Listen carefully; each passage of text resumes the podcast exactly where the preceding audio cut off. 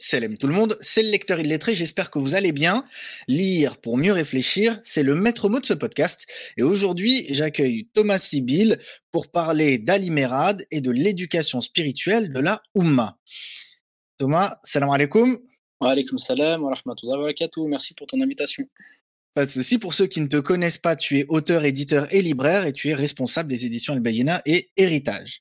Alors, pour commencer, qui est Ali Merad alors, comme on avait déjà dit dans d'autres émissions qu'on a pu faire ensemble, il est important de faire connaître des auteurs qui ont, euh, on va dire, une double formation, euh, qui ont vécu en France, qui ont autant une culture euh, islamique que une culture, une culture occidentale, parce qu'ils sont donc des exemples vivants et inspirants pour nous qui vivons aujourd'hui en France. Et c'est le cas d'Ali Merad. Pourquoi? Parce qu'il est né en 1930 en Algérie, donc dans le sud algérien. Il a eu une double, on va dire un double cursus, puisqu'il a fait l'école coranique euh, d'un côté et l'école classique, on va dire, de, l'autre côté. Donc il a eu une formation religieuse assez importante, rigoureuse. Il a mémorisé le Coran lorsqu'il était enfant. Et il a également euh, appris, en plus donc des sciences religieuses, euh, le français, les mathématiques, etc. Et donc une fois qu'il a grandi, qu'il a été en âge d'aller à l'université, il s'est dirigé vers Alger. Arrivé à Alger, c'est là qu'il a rencontré le fils du Shir Bachir Ibrahimi, qui était donc le, cofondateur de l'association des Ulama. Il s'est lié d'amitié avec lui, il a rencontré le Cheikh Bachir Ibrahimi, il a pu bénéficier donc de son enseignement, il a pu bénéficier euh, des livres qu'il y avait dans sa bibliothèque, etc. Donc approfondir euh, ses connaissances.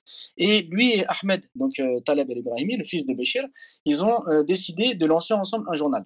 un journal qui était donc une revue qui avait pour objectif de s'adresser aux musulmans euh, francophones euh, en leur enseignant donc euh, le béaba donc de, l'islam, mais également en réfléchissant sur les problèmes politiques du moment, en apportant des solutions éthiques islamiques aux difficultés ou aux enjeux de, l'époque, etc.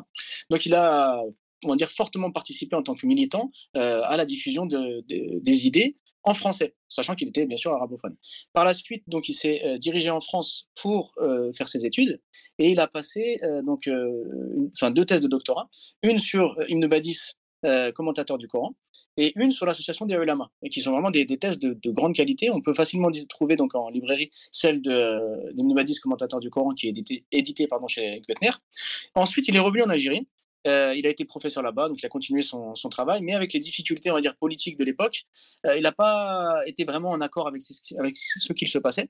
Et donc, il est rentré en France. Et lorsqu'il est rentré en France, il est devenu professeur euh, d'université à Lyon, et il a vécu bah, finalement toute sa vie discrètement à Lyon en tant que chercheur universitaire, travaillant sur de, nombreux sujets souvent liés à l'islam, même participant des fois, lorsqu'il était consulté par le gouvernement, pour élaborer, on va dire, des, solutions pour la pratique, euh, pour faciliter la pratique religieuse en France, etc. Donc c'est quelqu'un qui a un véritable ancrage dans la société française, mais qui est finalement très peu connu du grand public. Donc la plupart des gens, sur leur dit Merad, mais ils n'ont jamais entendu parler de lui. Et comme le professeur Hamidullah, ben, on voit que finalement c'est quelqu'un de lettré, quelqu'un de savant, quelqu'un d'impliqué, quelqu'un d'engagé, mais qui n'est pas mis en lumière. Et euh, l'objectif, justement, dans, la réédition euh, de certains de ces articles, c'était de montrer la rigueur intellectuelle, les compétences autant religieuses euh, que, euh, on va dire, enfin, spirituel, intellectuel, etc., euh, d'un chercheur de renom qui finalement est pas assez connu en Algérie et même pas assez connu non plus en France, alors qu'il a vécu la plupart de sa vie en France et qu'il est même décédé en France. Oui, et pour aller dans le même sens que toi, c'est vrai que c'est c'est quand même triste de, de voir à, quel point Ali Merad est, est, peu connu, on va dire, du grand public musulman. il est mort, je crois, en 2017. Exactement, il est mort il y a vraiment très peu de temps. Ouais, donc c'est c'est quand même c'est quand même fou euh, quand on voit quelle personne il a été, euh, les connaissances qu'il avait et cet équilibre entre la maîtrise, on va dire euh, au niveau euh, islamique et la maîtrise de la langue française. Il a une vraiment incroyable. C'est ça qui est, qui est bluffant quand on lit ces articles, c'est que le fond est extraordinaire. J'ai rarement lu des articles d'une qualité euh, telle que les articles qu'on peut découvrir dans son, dans son livre, mais également la forme, c'est-à-dire les, la façon dont il construit ses phrases, dont il construit sa réflexion, la façon dont il s'exprime, le vocabulaire qu'il a, la, syntaxe, c'est extraordinaire. C'est en fait le fond et la forme sont réunis et honnêtement, euh, donc on va parler du livre juste après, mais c'est pour moi un des meilleurs livres que j'ai lu dans ma vie. Honnêtement, j'ai pourtant j'aime beaucoup lire, j'ai lu énormément de livres, euh, ce livre, il m'a euh, vraiment bouleversé, tant spirituellement qu'intellectuellement, euh, qu'au niveau de, de, la beauté et de l'esthétique de sa plume. C'est vraiment un livre extra. On se dit même parfois que certains de ces articles pourraient presque être lus sur le mimbar un vendredi.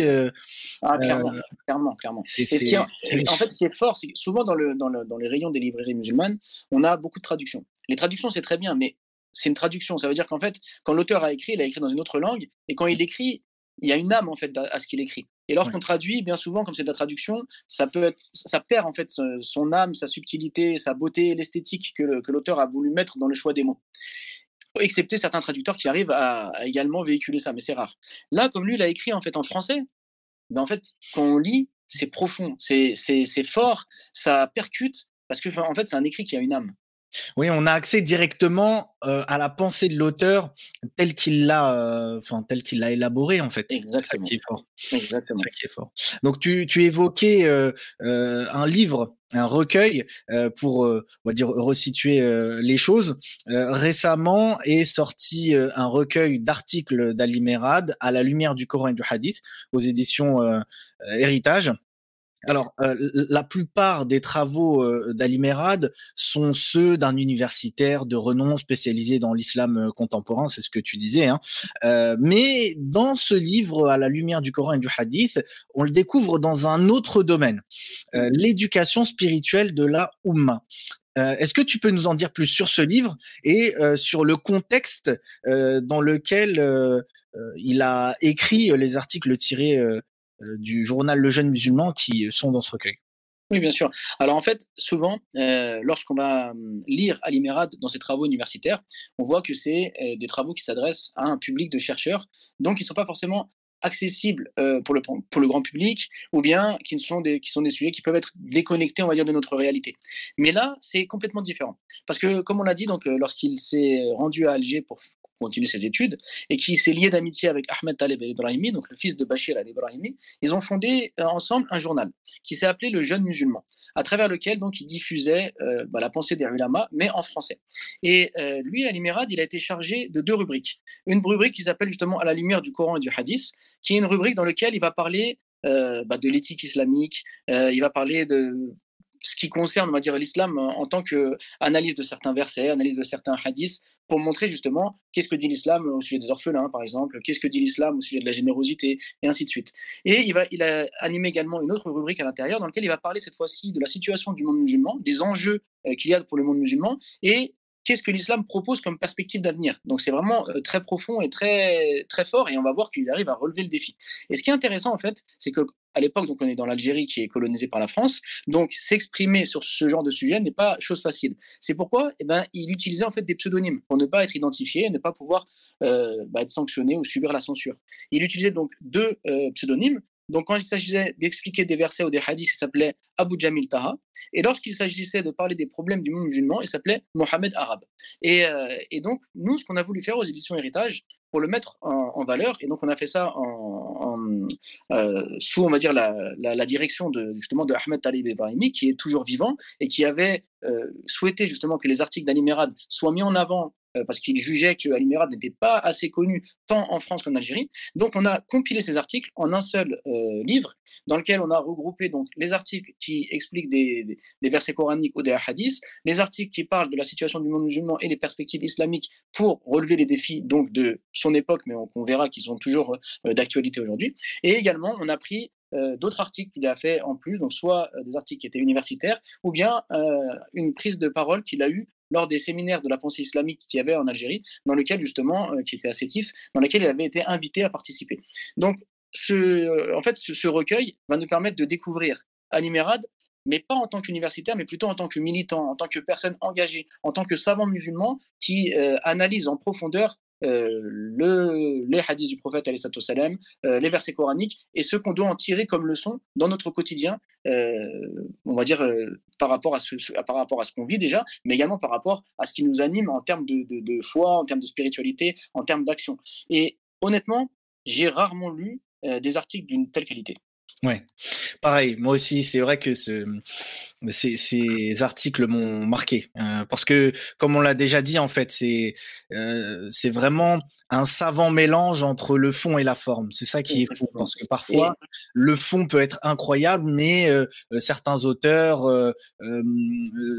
peuvent ne pas bien maîtriser la langue française ou ce genre de choses. Et là, l'Imérat, c'est vraiment le meilleur des deux mondes, on va dire. En fait, moi, pour l'anecdote, quand j'ai fini de lire le livre, j'étais frustré d'avoir fini.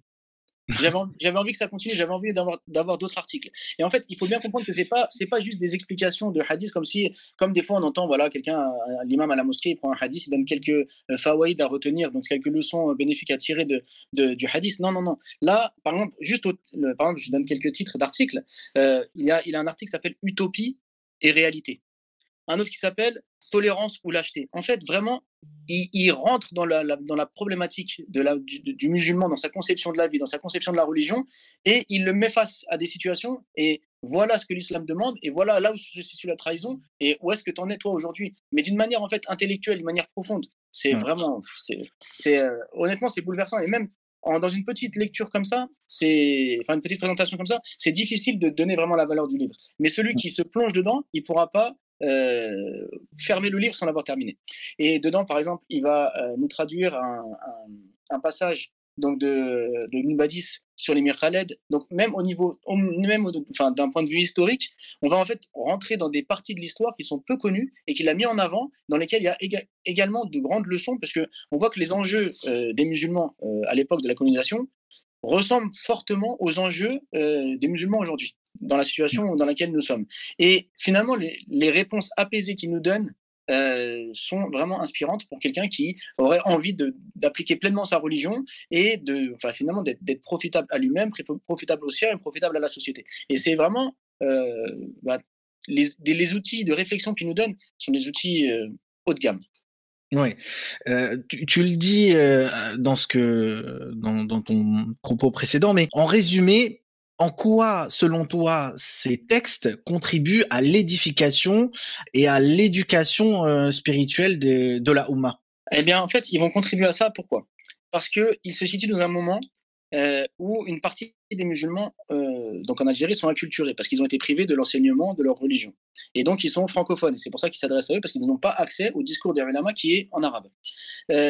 ils ont donc des enjeux politiques, spirituels, des problèmes de société qui sont certes différents des nôtres, mais qui, dans, un certain sens, peuvent se ressembler malgré tout.